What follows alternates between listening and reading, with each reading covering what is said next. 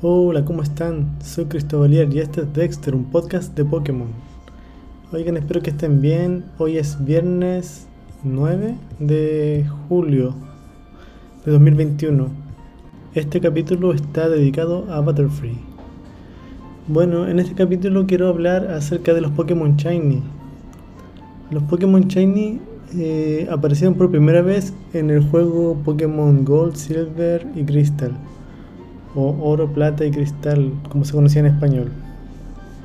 En realidad, la única diferencia con los Pokémon normales es que tenían un color distinto, una paleta de colores distinta. Y de hecho, quise hablar de este, de este tema de Pokémon Shiny en el capítulo de Butterfree, porque en el anime aparecía un Butterfree de un color distinto, pero en realidad no era shiny. Pero me pareció que era, era interesante hablarlo en este, en este capítulo. Bueno, desde la segunda generación que están eh, estos Pokémon shiny, que en realidad no, no varía en nada con los otros Pokémon, solamente cambian los colores. Y las probabilidades de que te salgan son muy bajas. ¿Qué tan bajas son las probabilidades de conseguir un Pokémon Shiny? Es 1 en 8192. O sea que es probable de que te salga un Pokémon Shiny entre 8192 peleas de Pokémon. Entonces es muy muy poco probable y eso es lo que lo hace tan valioso dentro del juego. Hay gente que se dedica exclusivamente a reiniciar el juego hasta que te salga Shiny. Es muy muy latero el proceso, pero en realidad tener un Pokémon Shiny es muy bacán. Porque generalmente los, los diseños los diseños son los mismos. Los colores de los Pokémon son muy bonitos. Por ejemplo, recuerdo que eh, estaba el Onix que era como dorado y era como si fuera un Onix de oro.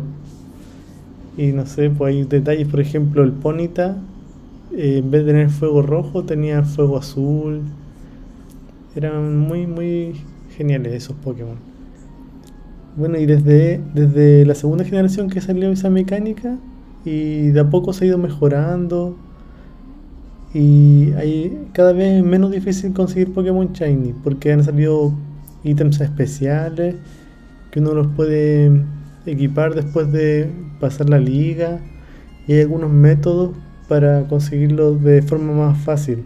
Con la crianza también es mucho más, más fácil.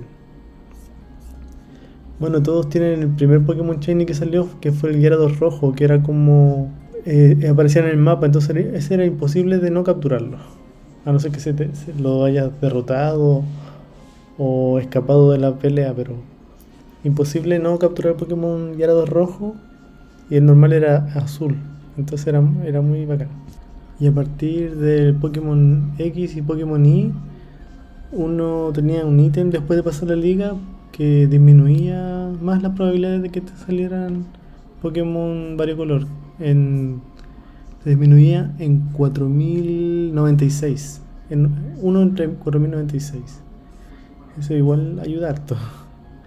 Bueno, y aparte de eso, los Pokémon legendarios generalmente están bloqueados para que no sean shiny, a no ser que salga algún evento y lo lancen como distribución oficial shiny o varicolor.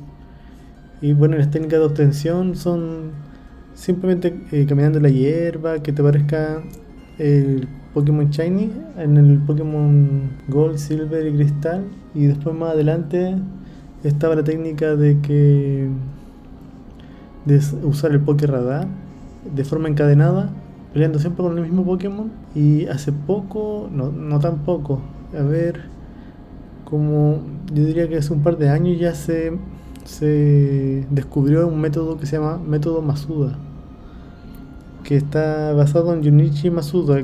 Junichi Masuda dijo que se puede crear un Pokémon color para que sea más probabilidad de que salga Shiny y para eso hay que, por ejemplo, hay que crear un Pokémon de una región con otra. Por ejemplo, un Pokémon inglés con un Pokémon japonés o un español con alemán. Y eso reduce las probabilidades de que te salga Shiny. O sea, eso aumenta las probabilidades de que te salga Shiny.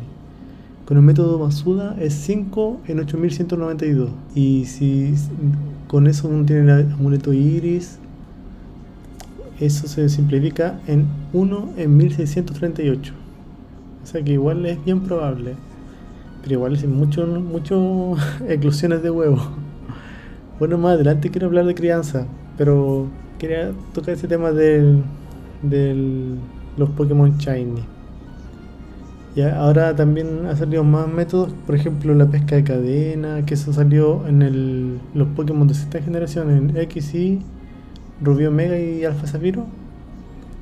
Y ahora también en el Pokémon Espada y Escudo, uno puede atrapar Pokémon Shiny generalmente en los eventos que salen en las incursiones.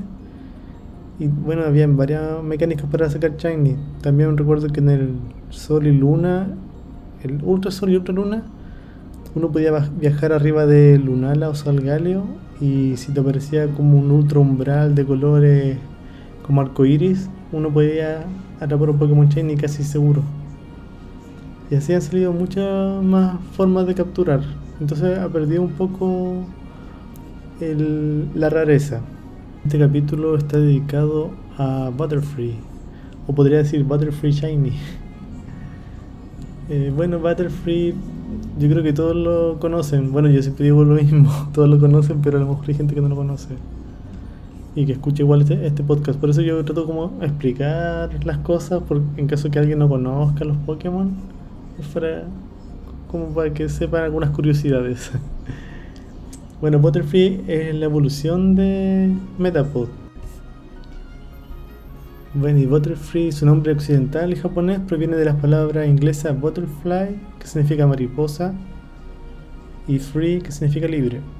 Y en francés se, llama papilusión, que procede de las palabras francesas papillon, que significa mariposa, e ilusión.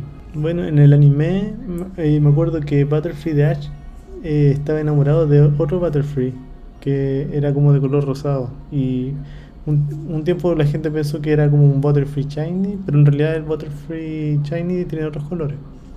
Así que solamente era un Butterfree de otro color. Ah, y lo que me parece raro de este Butterfree es que siempre hubo un rumor de que los programadores se habían equivocado con la evolución, porque Butterfree se parece mucho a, como si fuera la evolución de Ven Venonat, y Venomoth se parece como si fuera la evolución de Metapod. Entonces siempre tuvo esa confusión. Y finalmente creo que eh, realmente se confundieron los diseños. Butterfree debería ser como la evolución de Venonat, que es como una polilla. Pero finalmente terminó como Butterfree, que es como la evolución de una mariposa. De Metapod. Bueno, y, también tiene una forma Gigantamax. Y es bien bonita la forma Gigantamax. Y la habilidad que tiene es que puede paralizar, dormir, envenenar a los rivales, como todo al mismo tiempo. Y, ay, se parece, la forma Gigantamax se parece al, a esa polilla gigante que pelea con Godzilla. No recuerdo cómo se llama, pero es muy parecido a eso. Eh, no me gusta mucho el diseño en realidad. Yo, yo sé que siempre digo, oh, me, me encanta ese Pokémon, me encanta, pero hay algunos Pokémon que no me gusta mucho el diseño. Y Butterfree en realidad no me gustan las polillas, entonces como que por eso le tengo un poco de mala. Eh, bueno, y este es el capítulo de hoy. Eh, abajo están las redes sociales en que se pueden contactar conmigo, pueden unirse al Discord, al Instagram. Y estoy atento a los comentarios. Me gustaría escuchar algunos comentarios para ver si les gusta cómo está el podcast. Y bueno, que tengan buen fin de semana. Nos estamos escuchando, que estén bien.